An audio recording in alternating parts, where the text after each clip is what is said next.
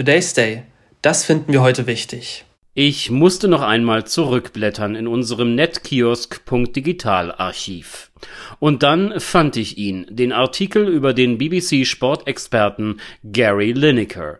Zur Erinnerung, er hatte sich kritisch zur Asylpolitik und dem dazugehörigen Sprachgebrauch der britischen Regierung geäußert. Nach einer kurzen Suspendierung und Solidaritätsbekundungen von Gleichgesinnten konnte Lineker schnell wieder auf den Bildschirm zurückkehren. Der asylpolitische Ansatz der Briten im Umgang mit Bootsflüchtlingen war das, woran sich der Moderator zu Recht gestoßen hatte. Die Betroffenen sollen unmittelbar interniert und nach 28 Tagen wieder des Landes verwiesen werden. Eine Prüfung ihres Anrechts auf Asyl erfolgt erst dann, wenn sie nicht mehr in Großbritannien sind.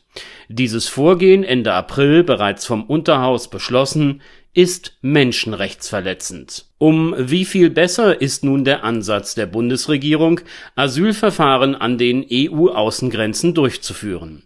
Faktisch entspricht dies zunächst einmal dem Dubliner Abkommen.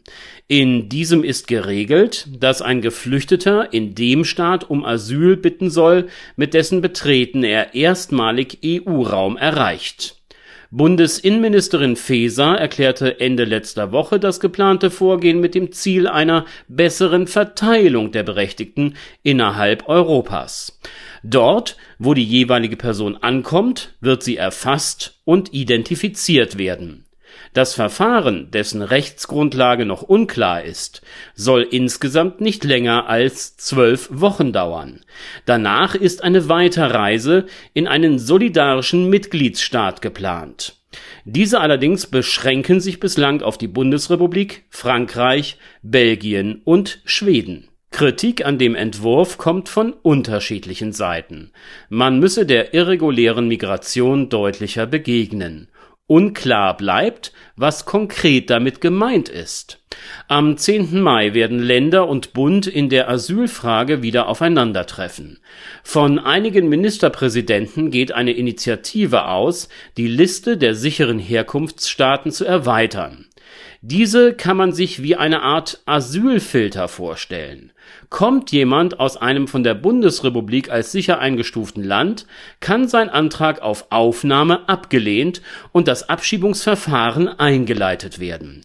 Schwierig, wenn die konkrete Prüfung auf ein Recht auf Asyl unterbleibt Dahinter eine Politik, die auf Abschreckung setzt und in Kauf nimmt, dass potenziell Berechtigte nicht identifiziert und ihnen folglich kein Aufenthaltsrecht gewährt wird. Personen mit queerer Identität werden in einigen afrikanischen Staaten, die nun auf die Liste sollen, verfolgt, in Gefängnisse gesperrt und gefoltert. Begründung für die Aufnahme der Herkunftsländer Algerien, Marokko, Tunesien und auch Georgien in den Katalog nur wenig Anerkennungsverfahren von Flüchtlingen aus diesen Regionen hätten in der Vergangenheit Erfolg gehabt.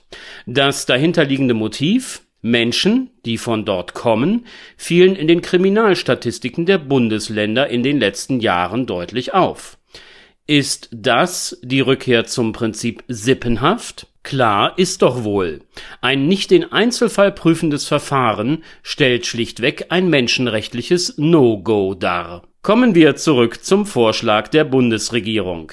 Nicht geregelt ist bislang, an welchem Ort genau die Hilfesuchenden diese maximal zwölf Wochen verbringen sollen.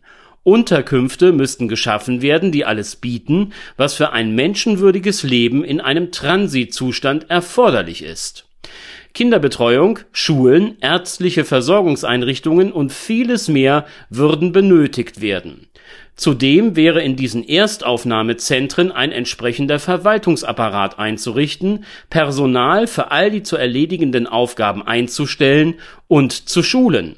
Vor Augen habe ich hier ein großes, unübersichtliches Flüchtlingslager, das von einem nicht zu überwindenden Zaun umgeben ist.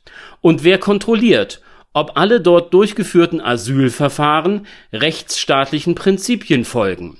Willkommen in Europa stelle ich mir so nicht vor. Today's Day, ein Projekt von netkiosk.digital.